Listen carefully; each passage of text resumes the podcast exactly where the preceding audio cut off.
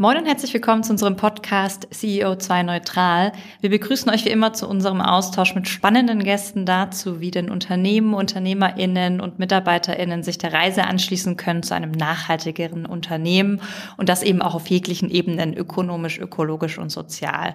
Wir als Fed Consulting befinden uns ja auch schon seit ein paar Jahren auf der Reise und sind einfach davon überzeugt, dass es ähm, Sinn ergibt, äh, euch mitzunehmen, aber eben auch uns auszutauschen und das eben auch zu teilen, denn wir müssen es eben alle gemeinsam angehen. Und wir, das sind wie immer Nils und ich. Moin Nils, wie geht's dir?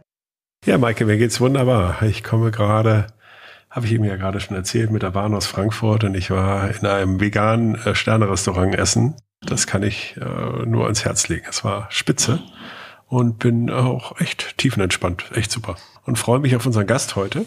Wie geht's dir denn? Mir geht's gut. Ich habe nicht so lecker gegessen wie du, aber auch okay. Ähm, deswegen, ja, über das Wetter wollen wir nicht reden. Ne? Es regnet seit Tagen, es ist April, es nervt.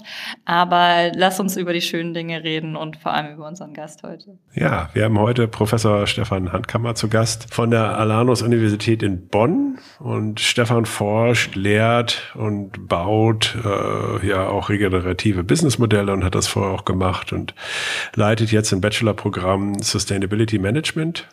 Und äh, wir wollen uns heute nochmal auch mit dem Aspekt Forschung und Lehre äh, um das Thema Wachstum, äh, gutes Leben, aber auch die Frage, ob es reicht, als Unternehmen die Dinge ein wenig anders anzugehen, ob das, äh, ob das dann halt schon der Weg nach vorne ist oder was es dann eigentlich braucht. Also die Themen wollen wir heute mal diskutieren. Herzlich willkommen, Stefan. Ja, herzlichen Dank. Schön, dass du hier bist. Genau, als erste Frage haben wir immer die Frage, wie du eigentlich zur Nachhaltigkeit gekommen bist. Bist du so born green oder äh, hat es dich so im Laufe der Zeit dahin verschlagen oder hast du einfach gedacht, okay, Mist, äh, irgendwie muss, muss ich da mithelfen oder wie war das bei dir? Ich glaube, so ganz geradlinig ist der Weg eh nicht, dass man sagt, ach ja, da gab es den Anfang und äh, seitdem läuft alles ganz geradeaus. Also so ein Teil Born Green gibt es bestimmt. Also meine Eltern sind sehr naturverbunden. Mein Vater hat in meiner Kindheit unglaublich und auch heute noch unglaublich viel im Amphibienschutz gemacht. Unken, Molche, ähm, Kröten, äh, all das haben wir bei uns im Garten gefunden. Also ich bin in so einem kleinen Biotop im Garten groß geworden, kann man sagen. Und es hat mich aber alles nicht davon abgehalten, ganz klassisch BWL zu studieren. Also vielleicht in die Richtung einmal dann der, der erste Shift. Und dann habe ich an der Uni Münster, war das damals in den, in den drei Jahren im Bachelor, mich dann schon irgendwann nach der Zeit gefragt, wo sind denn eigentlich die sozialen und ökologischen Fragen, die wir uns stellen? Und ähm, welche Rolle haben denn Unternehmen dabei? Und dann habe ich mich dort engagiert. Es gab einen Verein, Wirtschaft und Umwelt hieß der, ähm, mit dem waren wir zusammen beim Klimagipfel in Kopenhagen. Und da habe ich gemerkt, okay, nee, ich muss mich irgendwie anders einbringen, ich muss Dinge auch anders lernen. Und dann war es das erstmal für mich mit der BWL. Im Master dann Europastudien und Philosophie und immer mit einem Schwerpunkt auf ökologische Fragestellungen. Und huch, jetzt bin ich plötzlich Professor für Betriebswirtschaftslehre mit aber Fokus auf nachhaltige Unternehmensführung und Entrepreneurship. Also irgendwie darf ich jetzt komischerweise das machen, was die Verbindung dieser beiden Welten ist und äh, da vielleicht auch genau da unterrichten und forschen, äh, wo ich mir das äh, in meiner Zeit als Student selber gewünscht hätte. Und deswegen ist es so eine Verbindung äh, auf einem längeren Weg mit hin und her, könnte man sagen. Ja, und so schließt sich der Kreis. Das ist ja total schön, wenn man dann irgendwie ähm, auch wieder ursprünglich da landet, wo man mal angefangen hat. Was würdest du denn sagen, warum müssen wir denn eigentlich radikal denken, um Unternehmen eben auch nachhaltiger gestalten zu können? Ach, ich glaube, es wäre total schön, wenn wir sagen würden, ach, das geht alles ganz moderat, wir können eigentlich fast alles beibehalten und machen so, ja, Makulaturänderungen.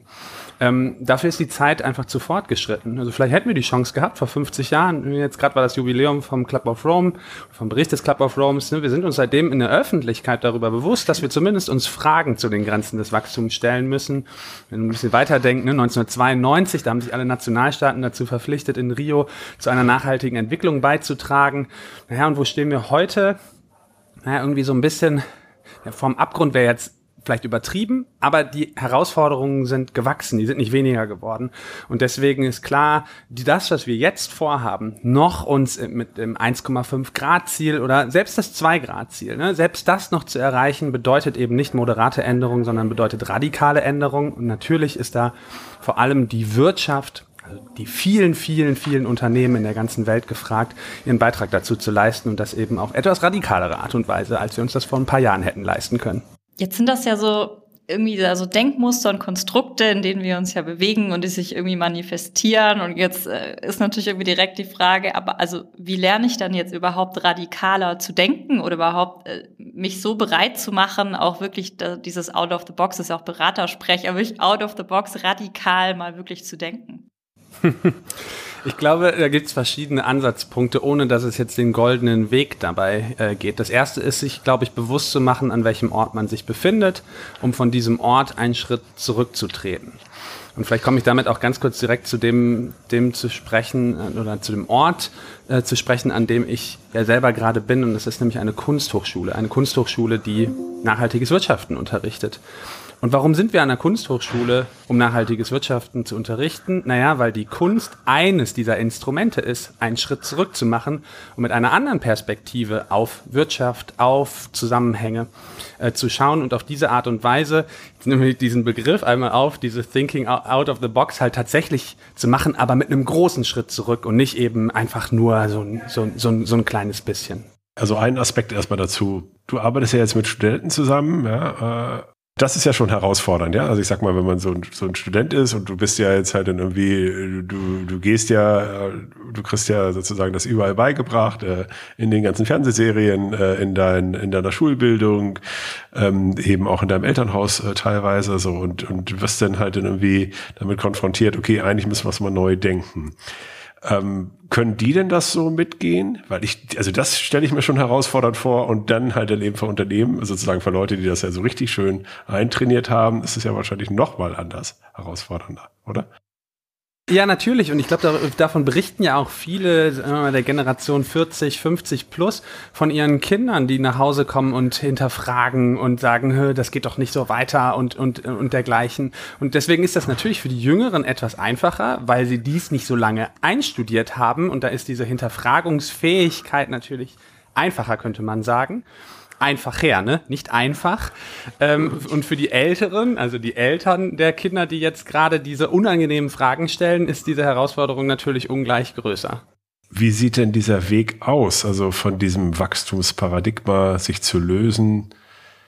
Ist das der Weg oder geht es eigentlich eher um den Fokus auf Regeneration? Also wir haben ja, wir haben ja zwei Möglichkeiten. Wir können ja irgendwie gucken, also wir können ja zwischen diesen beiden Polen liegt wahrscheinlich irgendwo, das ist ja auch nicht binär, äh, aber wie siehst du denn das? Vielleicht müssen wir dafür noch mal einen Schritt zurückgehen, um über diese zwei Lösungsansätze zu sprechen. Ähm, ne, wir haben jetzt seit Jahren versucht, diesen Pfad einer nachhaltigen Entwicklung einzuschlagen. So kann man das ja beschreiben. Und was bedeutet das? Naja, wir versuchen weiter zu wachsen, unsere ähm, Wirtschaftsleistung weiter zu erhöhen, also viele Dinge sehr ähnlich zu machen wie bisher, aber vielleicht so ein bisschen platt ausgedrückt, weniger schlecht. Also etwas weniger Schadschöpfung bei dem, was wir sowieso schon machen. Und ne, das nennt man auch so ein bisschen das Effizienzparadigma. Also wir versuchen die Dinge alle etwas besser oder etwas weniger schlecht zu machen. Und in der Situation stecken wir eigentlich gerade. Ne? Die Geschäftsmodelle vieler Unternehmen sind die gleichen. Die Ökosysteme darüber sind die gleichen. Und innerhalb dieser muss man so hart sagen, oft nicht nachhaltigen Geschäftsmodelle machen wir jetzt Dinge weniger schlecht. Und das bringt uns in eine Situation, in der wir sagen müssen, naja, dieses Grundprinzip der Nachhaltigkeit reicht eigentlich als Idee gerade schon gar nicht mehr aus. Was meine ich damit? Naja, die Idee der Nachhaltigkeit ist ja, dass von der heutigen Periode zur nächsten Periode also jetzt als ein Ausschnitt zumindest oder als ein Kernprinzip, gleich viel erhalten bleibt. Also das heißt, die Menschen ähnliche Ressourcen zur Verfügung haben, um ihre Bedürfnisse zu befriedigen. Wenn wir uns aber den Zustand der Erde jetzt gerade anschauen in vielen Bereichen, dann sind wir über gewisse Tragfähigkeitsgrenzen der Erde schon hinausgegangen. Also das heißt, einfach erhalten kann gar nicht mehr das Ziel sein, sondern wir müssen eigentlich den Zustand verschiedener Systeme, und das gilt auch für soziale Systeme, wenn wir an äh, Arbeitsbedingungen entlang von Wertschöpfungsketten denken oder dergleichen, wir müssen Dinge verbessern.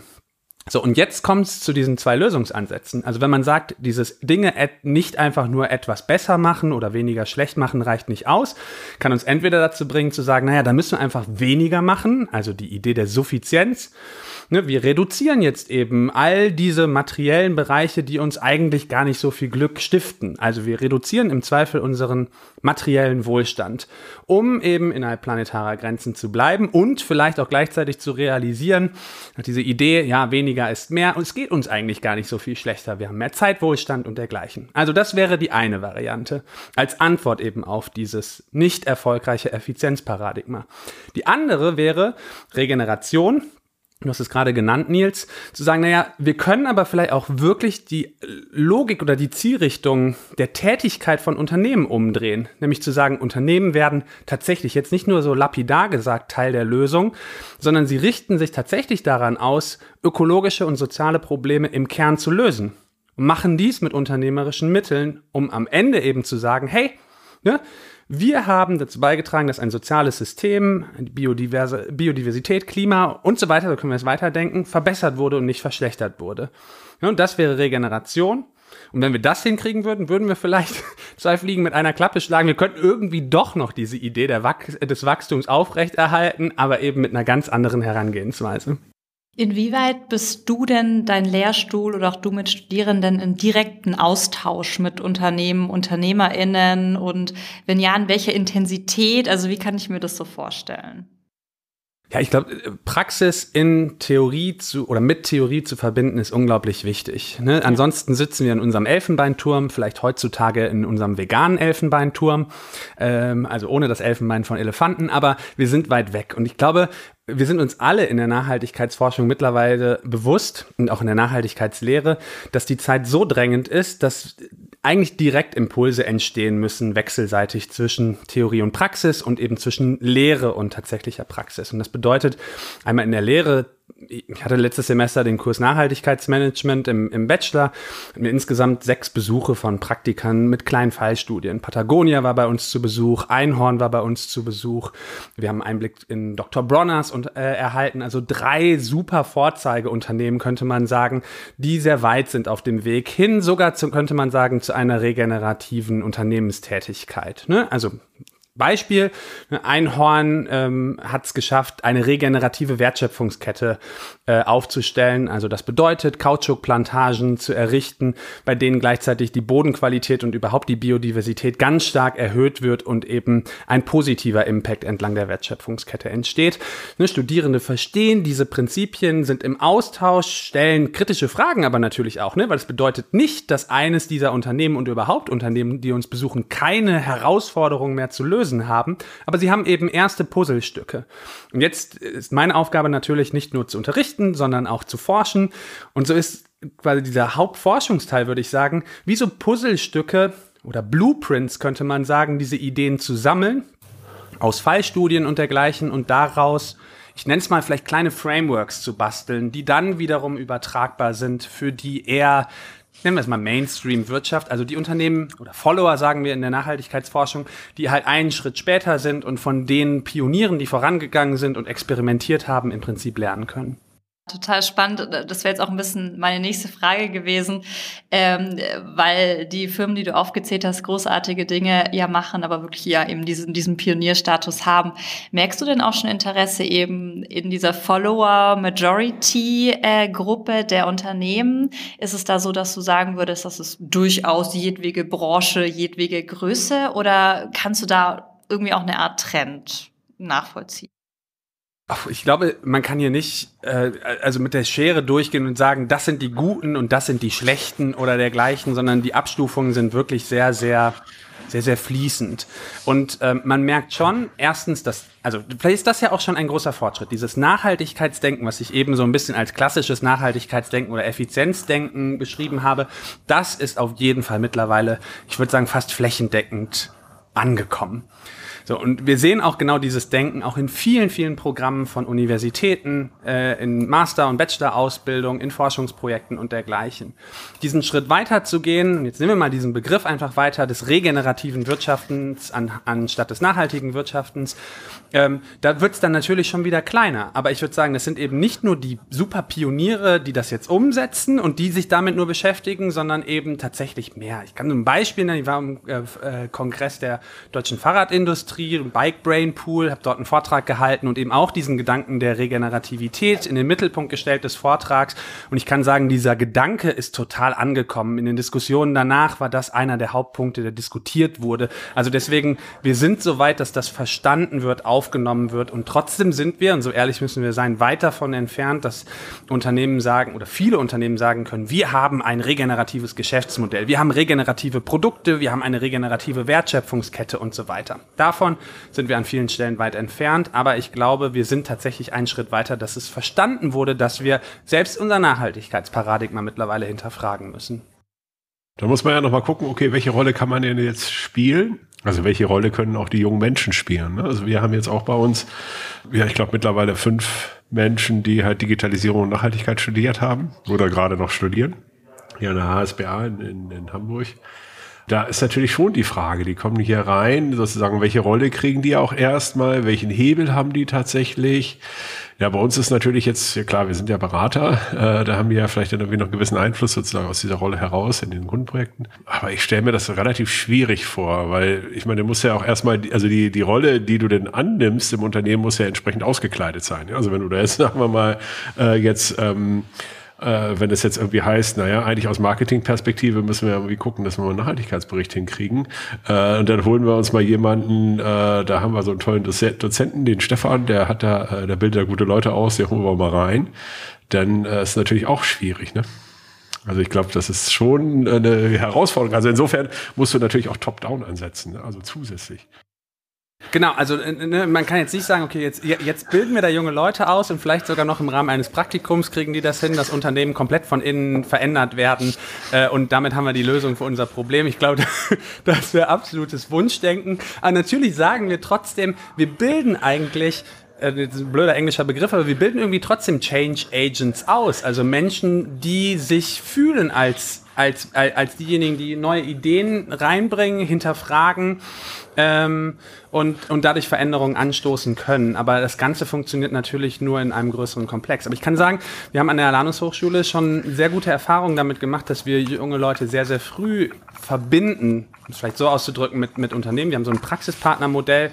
Das heißt, ungefähr die Hälfte unserer Studierenden studieren dual in Anführungsstrichen, also machen so Pflichtpraktika in allen Semesterferien bei einem Unternehmen und kriegen dafür die Studiengebühren finanziert.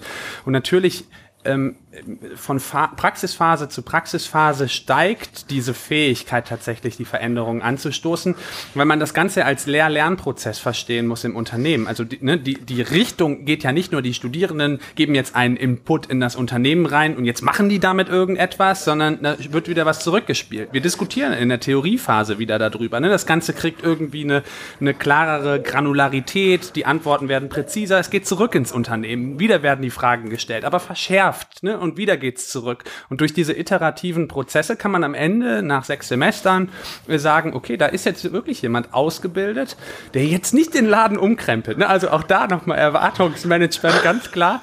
Aber, aber der oder die wichtige Impulse durchaus setzen kann. Und natürlich schon auch bei den operativen Dingen, ja, bei einem Nachhaltigkeitsbericht mitzuhelfen oder dergleichen. Ne? Dieses ganze Handwerkszeug will natürlich trotzdem gelernt und angewendet werden. Aber ich glaube, um nochmal diesen Begriff der Radikalität mit ein bisschen Leben zu füllen, es reicht eben nicht auf, aus, den Status quo zu beschreiben, sondern wir brauchen an vielen Stellen eben das Hinterfragen und das Umwandeln und, und Mitarbeiten an Geschäftsmodellen. Siehst du auch, dass ein tierischer Boom also es werden ja tierisch viele Menschen notwendig werden, ja. Also ich glaube, also wie, wir müssen die ja alle ausbilden, ja, alle miteinander, wir als Unternehmen, ja, äh, in der Forschung und Lehre. Ich habe jetzt neulich mal eine Zahl gehört, ich glaube, PwC plant in den nächsten vier Jahren oder fünf Jahren 100.000 Menschen einzustellen für das Thema Nachhaltigkeit. 100.000 von jetzt vier oder 500.000, was sie haben, so Größenordnung. Ähm, also das ist ja sozusagen ein Riesenthema. Ja? Und nimmst du das irgendwie wahr, dass da, äh, dass sich die Lehre darauf einstellt? Ja und nein. Also als erstes vielleicht eine Anmerkung auch zu diesen Zahlen. Ne, wir müssen uns, glaube ich, jetzt an der Stelle ja nicht vorstellen, dass das alle Absolventen von Studiengängen wie nachhaltiges Wirtschaften, Sustainability Management oder dergleichen sind, sondern dieses Training on the Job ist, glaube ich, unglaublich wichtig. Also Weiterqualifizierung in bestehenden Jobs. Ich meine, es kann ja sogar selbst ich für mich sagen, ich habe ja ganz klassisch BWL studiert am Anfang. Ne? Und ich habe es eigentlich ja nie als, Hand, also als Handwerkszeug gelernt, jetzt mache ich Nachhaltigkeitsmanagement unter dergleichen, sondern es ist in irgendeiner Form beim Forschen dann autodidaktisch gewesen, zu sagen, okay, jetzt verbinden wir die ökologischen mit den ökonomischen Fragestellungen. Und das heißt, diese Zahl, glaube ich, die ist dann am Ende schon deutlich kleiner von Menschen, die das im Kern jetzt neu gelernt haben müssen. Ne? Die Veränderung muss, glaube ich, auch tatsächlich von älteren Menschen äh, in Unternehmen mitgetragen werden, wenn wir jetzt an die nächsten zehn Jahre denken. Und jetzt zur Ausbildung tatsächlich, also wenn ich mich umschaue in der Landschaft in Deutschland, dann gibt es, glaube ich, spätestens in fünf Jahren keine Universität oder Hochschule mehr, die nicht Nachhaltigkeit plus BWL oder Nachhaltigkeit plus VWL oder dergleichen miteinander verbunden hat. Also ich kann das für uns sagen, und ich meine, es ist ja an der Stelle auch immer eine Herausforderung. Wir waren Pioniere in Deutschland, ne? neben der Leuphana Universität und neben der äh, Hochschule für nachhaltige Entwicklung in Eberswalde, waren früh ausgezeichnet mit Nachhaltigkeitspreisen und Fortschrittspreisen und dergleichen und haben so wirklich wie so klassische Pioniere eigentlich auf diesem Markt agiert. Und dann hatten wir vor drei Jahren und zwei Jahren so äh, übertrieben gut gute äh, Bewerberzahlen. Also viel, viel besser, als wir uns das vielleicht auch äh, fast gewünscht hätten. Wie gehen wir jetzt damit um und dergleichen? Doppeln wir, bieten wir mehr an und dergleichen, weil wir bei diesem gestiegenen Interesse immer noch in der Minderheit waren, so ein tatsächliches Angebot machen zu können. Und jetzt plötzlich sehen wir das überall und plötzlich fragen wir uns, na, was müssen wir denn jetzt eigentlich machen? Können wir jetzt sagen, okay, wir sind glücklich, wir haben dazu beigetragen, dass die anderen jetzt alle quasi ganz einfach diese Studiengänge auch umsetzen? Ähm, oder müssen wir uns weiterentwickeln und dergleichen? Ne? Eine Antwort liegt natürlich im Weiterentwickeln, zum Beispiel regenerative Nachhaltigkeit. Wir verschärfen das. Wir gehen halt einfach den Schritt weiter und schneiden das noch weiter zu. Wir integrieren Postwachstumsaspekte und dergleichen. Also das Hinterfragen dann auch wieder vom Status quo des Nachhaltigkeitsmanagements. Ähm, aber gleichzeitig ne, für diejenigen, die interessiert sind an dem Thema, sehr gute Aussichten. Man findet jetzt was. Noch nicht überall, aber zunehmend und bald denke ich auch tatsächlich fast überall. Ich stelle mir gerade noch eine Frage, es ist so ein bisschen eine, eine, doppelte Frage, die ich dir gleich stellen werde. Ähm, also wir äh, adressieren ja äh, MitarbeiterInnen in Unternehmen und auch EntscheiderInnen in Unternehmen mit dem Podcast. Und wenn jetzt jemand zuhört und sich fragt, ja, okay, stimmt, ich hätte wirklich Lust, jetzt mal auch ein bisschen radikaler zu denken, was machen wir hier eigentlich? Hast du da einen Tipp und oder wie können sich vielleicht auch Unternehmen gezielt mit Universitäten oder eben auch mit dir gezielt ähm, in Verbindung setzen? Ist das überhaupt was, was du möchtest? Ähm, kannst du da mal ein bisschen Einblick geben? Ja, also erstens gibt es ja zwei Ansätze an der Stelle. Der erste ist der individuelle. Ich äh, bin kenne von ganz vielen Masterstudierenden bei uns im berufsbegleitenden Master die Herausforderung, dass die Unternehmen nicht bereit sind, diese Veränderungen mitzugehen und dass viele Mitarbeitenden für sich deswegen sagen, okay, ich habe da schon einen Master irgendwann mal gemacht ein klassischer BWL oder vielleicht auch in einem ganz anderen Bereich, aber ich muss jetzt diesen Wechsel hinkriegen und ich mache jetzt nochmal ein Masterstudium berufsbegleitend, um dann äh, die Skills zu haben, um woanders wirksam zu werden. Das ist die eine Möglichkeit und ich glaube, also neben unserem Programm gibt es auch an der Leuphane und an vielen anderen da gute entweder MBA-Programme oder eben berufsbegleitende Masterprogramme, dass man sich so während des Jobs selbst organisiert, könnte man sagen, weiterentwickeln kann. Natürlich auch in Kooperation mit einem Unternehmen, also wenn das Unternehmen sagt, ja, finden wir super, ne, wir wir übernehmen die Studiengebühren dafür, dann natürlich auch. Jetzt der zweite Teil, also was können Unternehmen von sich aus machen? Ähm, also ein Teil liegt natürlich darin, Mitarbeitenden auch breit weiterzuentwickeln. Man sieht das gerade bei vielen größeren Unternehmen auch, dass sie ganz viele so meistens digitale Weiterentwicklungsprogramme entwickeln, um die Mitarbeitenden in der Breite mitzunehmen. Oft natürlich dann auch in Kooperation mit Universitäten und Hochschulen, um dann einzelne Blöcke zu machen, also ne, ein Webinar zum Beispiel äh, zu, zu entwickeln oder dergleichen. Ansonsten kann ich sehr empfehlen, auch einfach einzelne Veranstaltungen, so Zertifikatskurse oder dergleichen äh, zu machen und ansonsten sowieso zu kooperieren. Und kooperieren, damit meine ich jetzt wirklich ne, auf Hochschulen, damit meine ich jetzt nicht nur, nicht mal nur uns an der Erladungshochschule, natürlich dann auf Hochschulen zuzugehen und zu sagen, ne, wir haben hier eine Herausforderung. Ähm, wir würden gerne gemeinsam in einem Forschungsprojekt oder, der, oder dergleichen dieses Problem lösen. Vielleicht am Anfang ganz günstig mit einem studentischen Projekt oder dergleichen oder eben deutlich größer im Sinne einer Auftragsforschung. Ähm, ähm, um zum Beispiel eine technische Innovation mit einer ökologischen Fragestellung zu verbinden. Ich glaube, bei diesem ganzen Nachhaltigkeitsthema ist dieser, dieser Gedanke der Kooperation und das Teilen von Wissen und das gemeinsam Arbeiten an einem Problem ganz wichtig. Vielleicht habe ich das eben auch an einer Stelle schon mal deutlich gemacht äh, innerhalb eines Geschäftsmodells zu optimieren, das reicht nicht aus. Das ist kein radikales Denken. Vielleicht reicht es bei vielen auch gar nicht aus, das Geschäftsmodell in Frage zu stellen, sondern man muss noch den Level darüber gehen und auf Ökosystemebene Dinge in Frage stellen. Also mit Kooperationspartnern, mit Lieferanten, mit Kunden äh, und so weiter zusammen etwas verändern. Und an der Stelle hilft ganz viel Wissensaustausch und Universitäten und Forschungseinrichtungen können dabei ganz oft diejenigen sein, die quasi als so eine neutrale Instanz andere zusammenbringen. Und diese, diese Aufgabe übernehmen wir, glaube ich, sehr, sehr gerne. Sehr interessant. Wir denken ja auch in, in diesen Puzzleteilen, du hattest das ja vorhin gesagt, naja, okay, am Ende geht's ja irgendwie um so ein Stück Framework oder vielleicht halt dann irgendwie auch so äh, einzelne Bausteine, die dann halt eben entsprechend zusammengesetzt werden. Es gibt ja so ein paar übergeordnete Frameworks, äh, wo wir auch gerade so ein bisschen am Überlegen sind, was ist denn eigentlich auch für uns da das Richtige? Ja? Also, äh, klar, da gibt's natürlich die GWÖ, Gemeinwohlökonomie, dann gibt's B Corp. Siehst du da irgendwie Trends oder ist da halt dann irgendwie, setzt ihr euch mit solchen Themen auch auseinander? Ja, total. Ähm, B Corp wäre überall außerhalb von Deutschland sicherlich die Empfehlung, vor allem im angelsächsischen Raum, weil die B Corps da, das muss man glaube ich einfach verstehen, ähm, viele Aufgaben auch übernehmen, die ansonsten der Sozialstaat übernehmen würde. Und dieses System ist sehr geprägt vom amerikanischen Verständnis von Wirtschaft. Ähm, in Deutschland hat die GWÖ, könnte man sagen, der B Corp-Bewegung nicht den Rang abgelaufen, aber einfach Konkurrenz gemacht, was eher so an, an die Bedingungen hier in Deutschland oder den Dachraum angepasst ist. Und ich kann sagen, unsere Studierenden brennen da total drauf. Wir haben gerade auch wieder so ein Praxisforum bei uns an der, an der Hochschule. Ich kriege das immer in Nachhaltigkeitsmanagement gefragt, wann machen wir denn ein Modul zur Gemeinwohlökonomie? Äh, also das heißt, das ist, glaube ich, ein Thema, was vielen eine schöne Hilfestellung gibt. Warum? Ne, ich glaube, diese Hilfestellung ist, dass die Zielrichtung da ist. Also wofür machen wir das? Fürs Gemeinwohl. Ah, okay, und wie machen wir das? Okay, dann gibt's diese Matrix mit ein paar Hilfestellungen und so weiter. Das heißt, es strukturiert so ein bisschen diesen sozialökologischen Transformationsprozess eines Unternehmens. Ist es das Allheilmittel? Nee, ganz sicher nicht.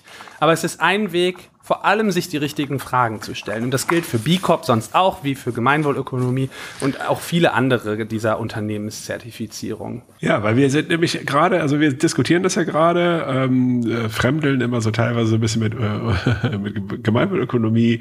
Äh, B Corp ist halt irgendwie äh, tatsächlich halt dann irgendwie natürlich auch nochmal eine andere Alternative. Wir haben ja auch in Hamburg hier was prominente Beispiele mit der Tomorrow Bank beispielsweise und äh, drehen uns da gerade so ein bisschen hin und her und überlegen natürlich auch, wer kann uns da mal so ein bisschen helfen, ne? Also und äh, oder mit wem kann man da zusammenarbeiten? Und das wäre natürlich auch total interessant auch für uns, äh, einfach dort auch mit einer Uni mal zusammenzuarbeiten und einfach mal zu gucken, okay, äh, wie könnte, also da hätten wir bestimmt ein schönes Praxissemester. Also sollten wir mal im Nachgang diskutieren. Stefan, ich habe noch eine abschließende Frage. Wie nimmst du das denn wahr? Also wir haben ja im klassisch aufgebauten Unternehmen sozusagen, gibt es ja die CSR oder den Sustainability Officer oder wie man es eben nennen will, eine Stelle, meistens sei jetzt auch nicht mit total vielen Mitarbeitenden besetzt, die eben vor allem, und das ist jetzt erstmal meine Sicht, und da würde mich gerne dein Spiegel interessieren, die Regularien erfüllen, ne, die Berichte schreiben, nach GAI reporten, die Lieferanten befragen, etc., um halt sozusagen ihren Rechten und Pflichten nachzukommen. Und jetzt hast du ja so schön auch nochmal erzählt, ihr bildet ja auch Change Agents aus und letztlich bedeutet ja auch ehrliche Auseinandersetzung mit Nachhaltigkeit ein Change-Prozess im Unternehmen. Wie nimmst du das denn wahr, auch in diesen Abteilungen? Ist es da zum einen A angekommen? Gibt es da den Drive? Wird es auch hauptsächlich aus diesen Abteilungen gepusht, das Thema, oder kommt es eigentlich von wo ganz anders her?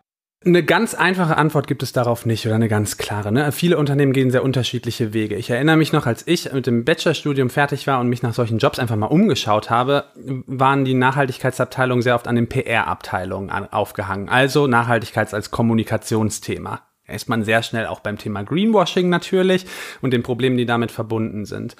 Heute würde ich sagen, haben viele Abteilungen oder in den letzten Jahren haben viele Abteilungen sich so in Richtung des Qualitätsmanagement, könnte man sagen, bewegt. Also genau wie du es gerade beschrieben hast, rechtliche Rahmenbedingungen klären, Nachhaltigkeitsberichterstattung, also auch der interne Teil, das Datensammeln und Aufbereiten.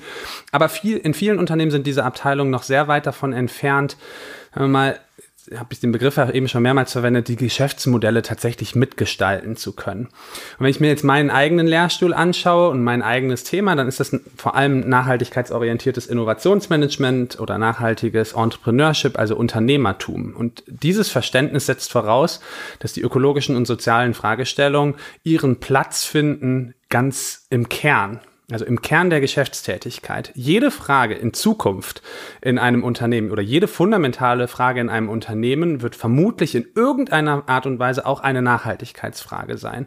Wir sehen das ja gerade, wenn wir an die Energieversorgung denken, wenn wir an die Wertschöpfungsketten denken und dergleichen, das ist alles ganz eng verknüpft. Das heißt, würden wir das Ganze einfach nur auslagern in Unternehmen und als eine, ja, so eine Pflichtenveranstaltung sehen oder als eine PR-Veranstaltung oder eine Marketingveranstaltung oder dergleichen, dann haben wir ein völlig falsches Verständnis Verständnis davon, was Nachhaltigkeit und BWL miteinander verbindet. Wir müssen es in den Kern der Geschäftstätigkeit kriegen und damit auch im Kern verankert bekommen. Und wenn wir uns jetzt anschauen, was machen Unternehmen, die da ein Schrittchen weiter sind, also ne, die so, nehmen wir nochmal den Begriff, in Richtung Regenerativität unterwegs sind, da gibt es viele, die haben nicht diesen klassischen, diese klassische Nachhaltigkeitsabteilung alleine, sondern es gibt vielleicht einen Ort, da wird es nochmal gebündelt, aber das ist eine Querschnittsaufgabe. Und vielleicht gibt es auf Vorstandsebene dann noch einmal jemanden, der für dieses Nachhaltigkeit Nachhaltigkeitsthema verantwortlich ist. Aber das bedeutet eben, im Kern, ganz oben wird es mitentschieden. Und vielleicht ein letzter Teil noch, was es gerade in vielen Unternehmen gibt und was sehr spannend zu beobachten sind, sind Green Teams. Also, hatten wir eben an einer anderen Stelle auch schon mal, ne, wir brauchen Bottom-up und Top-down-Ansätze, Green Teams, das wären genau solche Bottom-up-Absätze, da schließen sich Mitarbeitende unterschiedlichster Abteilungen zusammen. Freiwillig, ja, vielleicht sogar neben ihrer Arbeitszeit, diskutieren Fragestellungen und daraus entsteht eigentlich fast intern so ein bisschen Druck auf die Nachhaltigkeitsabteilung und gleichzeitig auch auf die Geschäftsführung und kriegt dadurch einen besonderen Drive. Also auch das ein zusätzlicher äh, Anhaltspunkt, um zu starten. Das ist auch ein Aspekt, den hatten wir auch schon häufiger beleuchtet ähm, bei uns. Wir hatten halt mit den Green Pioneers beispielsweise der Deutschen Telekom gesprochen, ne? ähm, weil da ja eben auch, da hast du ja die Nachhaltigkeitsabteilung, du hast eigentlich immer diese, dann hast du äh, Tim Höttges sozusagen als CEO und, äh, und dann die Green Pioneers. Und äh, wenn man das vernünftig orchestriert, äh, hilft das natürlich auch so ein Green Team, äh, wenn dann äh, ja auch mal, ja, es müssen ja, das werden ja auch irgendwann unangenehmere Entscheidungen kommen, ja, also wenn ich mal an Firmenwagen und so weiter denke, also dass man da auch eine gewisse, man muss es ja in die Breite kriegen, ja, das ist halt eh ein Thema. Und ähm, und natürlich dieser Unterschiedlichkeit dieser 17 SDGs ja auch irgendwie Herr werden. Also wir, wenn wir jetzt über Nachhaltigkeit reden, ehrlicherweise reden wir ja, also klar, denkt man ja in ESG, also Environmental, Social und, äh, und äh, dann halt in der Governance halt dann eben noch. Und wo wir uns jetzt größtenteils mit beschäftigen, ist ja das E, ja, das ist Environmental und da das Carbon-Thema, ja. So, das ist ja sozusagen jetzt eigentlich so das Thema, um das wir uns jetzt gerade im Wesentlichen drehen. Sehr wichtig und sehr drängend, äh, klar aber äh, eben nur ein Aspekt. Und äh, insofern ist das so komplex, dass die Themen ja auch in unterschiedlichen, äh, dass es einfach auch nur im Team geht. Es geht ja gar nicht anders, aber das ist halt eben nicht nur ein Footprint-Thema, sondern auch Handabdruck und so. Gut, dass da neue Leute nachwachsen, äh, das gibt halt auf alle Fälle Hoffnung. Hast du denn noch einen Appell, den du den Leuten nochmal mitgeben möchtest? Kommt darauf an, welchen Leuten. Schauen wir mal auf die Unternehmen äh, vielleicht als erstes. Also wir hatten ja gerade jetzt die jungen Leute ähm, die vielleicht als Change Agents wirksam werden können, ähm, zuhören, ähm, sich austauschen, denen eine Chance geben, Fragen zu stellen, natürlich auch gemeinsam Antworten zu finden. Ähm, das wäre das Erste. Und an, an die jungen Leute, ja, machen. Ne? Für euch, euch wird es am allermeisten treffen. Versucht die Themen miteinander zu verbinden. Es gibt mittlerweile so viele Möglichkeiten, eben nicht, ja, die BWL, das ist das Böse und Umwelt ist das Gute oder so etwas in der Art, sondern an der Schnittstelle wirksam zu werden. Traut euch ein BWL-Studium zu, aber eben mit einer anderen Herangehensweise versucht regenerativ dann wirksam zu werden danach. Ich glaube, wir brauchen euch. Stefan, vielen lieben Dank für deine Zeit, äh, den tollen Appell, die interessanten Einblicke und ähm, ja, ich hoffe, wir bleiben in Kontakt und äh, dir weiterhin viel Erfolg. Sehr Vielen gerne, Dank. euch auch. Danke, Stefan.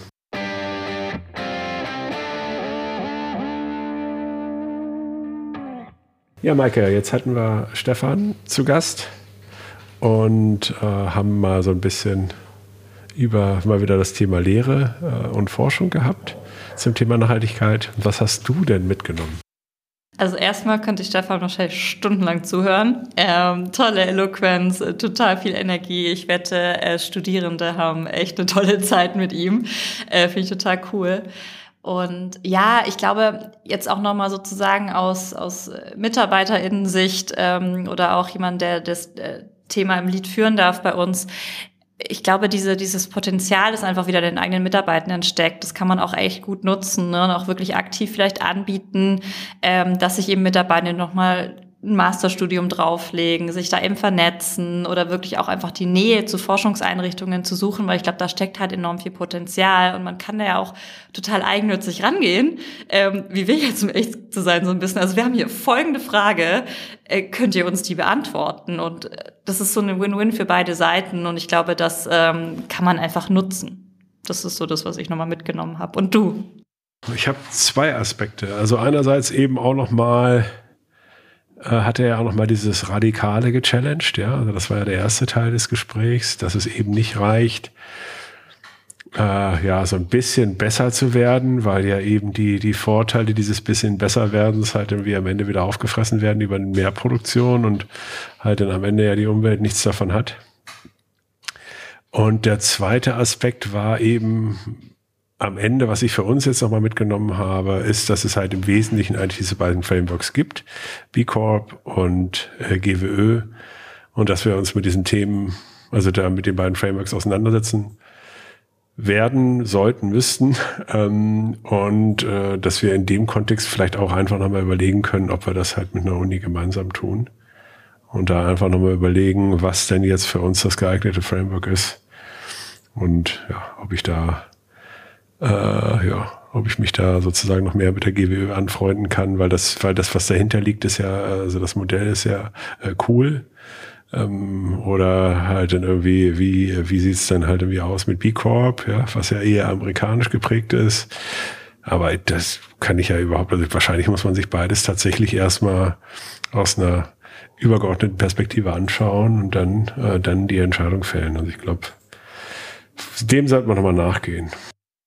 Das machen wir. Ich bin mir sicher, äh, wir finden eine schöne Lösung für uns, die auch passt. Nils, äh, danke dir erneut äh, für die Zeit und äh, das tolle Gespräch. Und ich freue mich schon aufs nächste Mal. Bis dann. Ciao. Danke dir, Marke. Bis dann. Ciao.